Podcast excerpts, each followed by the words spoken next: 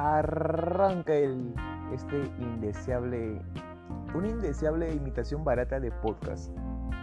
Ya bueno, me encontraba yo viendo una película romántica, ¿no? Como digno varón que se respeta. Déjenme decirles que hice todo lo posible por no llorar. O sea, la película era una especie de Titanic 2.0. Y encima que yo soy un lloronazo, o sea, les comento, yo lloré con Hachi. Milagro en la celda 7.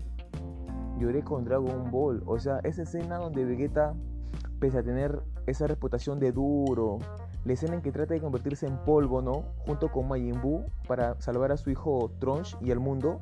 Esa escena fue este, muy conmovedora. Bueno, regresando a la película.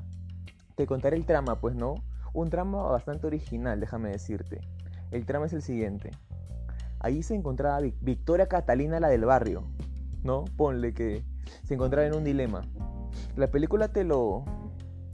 Te, vendía que, por ejemplo, Catalina, Victoria Catalina, tenía este. ¿Por qué amor escoger? Por un lado estaba el rico, ¿no? Que la película lo, lo vendía como que el malo, el desgraciado. Y por otro lado tenía la opción de el pobre, que era el bueno, el generoso, según la película. Y obviamente que las mujeres cuando dudan de algo, ¿a dónde van? Van donde las amigas, ¿no? A supuestamente aconsejarse. Y obviamente que sus amigas también estaban divididas en dos bandos. Uno el primer bando como que le decía, piensa estúpida, de amor no se vive. Obviamente como teniendo cierta afinidad hacia la persona que era rica, pues, ¿no? Pero el bando número 2, que se lleva mi apoyo, como que le decía, elijo esta, esta, esta frase de tres palabras, escucha tu corazón. Tía, vete con el pobre, ¿no? Pero como que le daba ahí una ligera esperanza a la persona pobre, ¿no? Que no podía competir contra el apogeo de esta persona rica. Y en eso como que viene la escena siguiente, pues, ¿no? O sea, imagínense la escena. De fondo, una playa desierta. Ahí ves como nuestra protagonista, sin importar el que dirán, los prejuicios, ni el dinero, corre en cámara lenta, abraza y besa al pobre. Y vamos a mi reacción, ¿no? Mi lado masculino se vio ligeramente afectado y con los ojos brillosos y moqueando, solamente me quedó que aplaudir la escena, ¿no? Levantarme y aplaudir la escena. Bueno, ya poco después de tranquilizarme, o sea, mi vieja me vio, pues, qué falta. Pero bueno, me ha visto en peores, en me ha visto en peores situaciones, pues, ¿no? De las cuales no mencionaré porque tengo una dignidad que mantener. La poca que, queda, ¿no? Es escasa. bueno, bueno, volviendo a la película, deben saber que tengo un cerebro bastante hiperactivo. Pero creo que a la altura de este podcast ya, ya lo han descubierto, me imagino. Pero yo tengo unas preguntas, pues, ¿no? ¿Qué significa escucha tu corazón? O sea, ¿por qué la protagonista escogió al pobre? Y también me pregunto, ¿cómo se habrá sentido el rico ante tal rechazo, ¿no? Y creo que la más importante, cómo se hace pizza sin horno. O sea, esta última no tiene nada que ver con la película, pero si alguien sabe, por favor me avisa, ¿saben? Me busca en redes sociales como Mano Galvez y me, y me manda ahí un screenshot con la receta, por favor. Bueno, volviendo al tema de nuevo. Esa película este, termina en que la protagonista se casa con el pobre, ¿no? Excelente decisión, déjame decirle. Como que ve que ese joven no tiene futuro y Catalina dice, ahí quiero, ahí quiero quedarme, ahí, ahí es mi futuro, ahí me enamoro, ¿no? Pero me imagino que el pobre también puede ofrecer un poco más de amor que, que el rico. Bueno, quién sabe, ¿no? Y mi cerebro maquinó nuevas preguntas, pues, que quizá ustedes también se han preguntado. Las preguntas son las siguientes. ¿Por qué las películas terminan en boda? ¿Por qué no empiezan después de la boda? Me pregunto yo con la inocencia que me caracteriza. ¿Qué pasa después de la boda? ¿Qué nos están ocultando? Bueno, déjame decirte que a la industria, que pasa, o sea, las bodas son costosas y no pretenden desolucionarte de una manera fatal. Y la industria ha atacado sobre todo a las chicas, y les ha vendido la idea de que ellas tienen que entrar de blanco al altar y bla, bla, bla. Ustedes saben, pues no. Por ejemplo, a mí, y considero que a todos los hombres les gustaría una boda al revés. Pero se dirán, ¿cómo una boda al revés? Deme un minuto y yo se los explico. O sea, una boda al revés sería como que una boda normal, pero como que si tú agarras tu control y le pusieras retroceder por dos, ¿no? La, escena número uno sería, puede besar a la novia, ¿no? Y como que ahí viene el chape, ¿no? El novio con la novia. Retrocedemos y la escena 2 sería, le quitas el anillo del dedo, ¿no? La escena 3 sería, regresas el anillo a la tienda donde la compraste y el vendedor te devuelve tu dinero.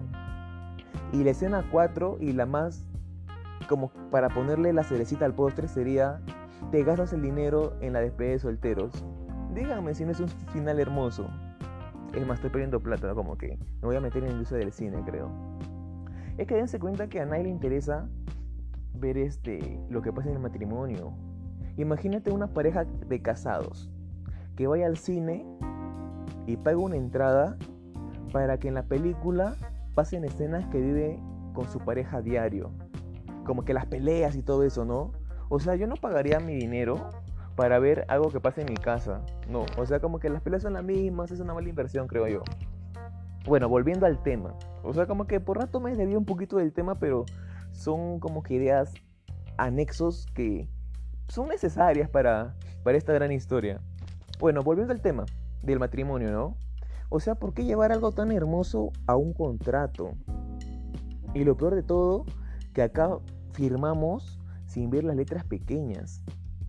O sea, como que mientras que firmas ahí, ¿no? Eh, el, acta de, de, casados, todo eso, vas firmando y como que en el fondo se escucha un muajajajaja, tengo tu alma. Yo me alucino que más o menos eso se debe escuchar. Y le escuchan todos, menos el novio. Y sigue firmando feliz. Bueno, dirán, pero, pero amado, no exageres, o sea, debe ser bonito, ¿no? Cumplir ese deseo de casarte con la persona que amas. Obviamente, pero, escuche, pero amigos, escuchen las estadísticas, ¿no? Yo no hablo sin fundamentos, yo todo lo que hablo lo fundamento. Escuchen y no se desilusionen, por favor. El 80% de matrimonios termina en divorcio en los primeros 5 años. O sea, no quiero traumar bastante si se casan. Y ya saben, planner o bartender, trabajo a uno. Ahí yo llevo mi shaker y mi barra libre y hacemos todos los tragos. bueno, luego de, de este cherry barato, impresentable, que no tiene nada que ver con, con el tema de hoy, mi primer podcast que estoy haciendo, un podcast barato, sin elaboración. Pero bueno, el amor tiene tres momentos, ¿no? Yo el amor como que lo defino en tres momentos claves. Momento número uno, el enamoramiento. Momento número dos, la crisis. Y momento número tres, la separación. Justo el primero pasa antes de casarte. Y los otros dos son después de que firmaste, amigo. Déjame decirte que, que así son las cosas. Pero hablemos de este último, la separación. Creo que me interesa más crear intriga. o sea, si la mujer, supongamos que la mujer está casada y se enamora de otro hombre. O sea, las amigas, no me imagino reclamándole absolutamente nada. Sus amigas van a decir, el amor lo pudo todo. él tiene la culpa, seguro ya no le brindaba el tiempo suficiente o ya no era detallista como antes. O sea, las amigas como que le excusan a la mujer a capa y espada, ¿no? Pero ahora vamos a un, algo, hagamos algo más bonito. Ahora veamos si el hombre es el quien el hombre obviamente que casado es quien abandona a la mujer. Uy, yo me imagino que es la peor basura del mundo. Las amigas dirán, basura, mal hombre, le robó su juventud. O sea, le robó su juventud. ¿Es en serio? Miren, les digo un secreto los hombres no somos sayayines. O sea, los hombres también envejecemos, nos crece la panza, canas, nos crece la papada y etc. Pero siempre quedamos como los malos. Bueno, el lobo siempre será el villano si la caperucita es quien cuenta la historia. no te cases, viaja,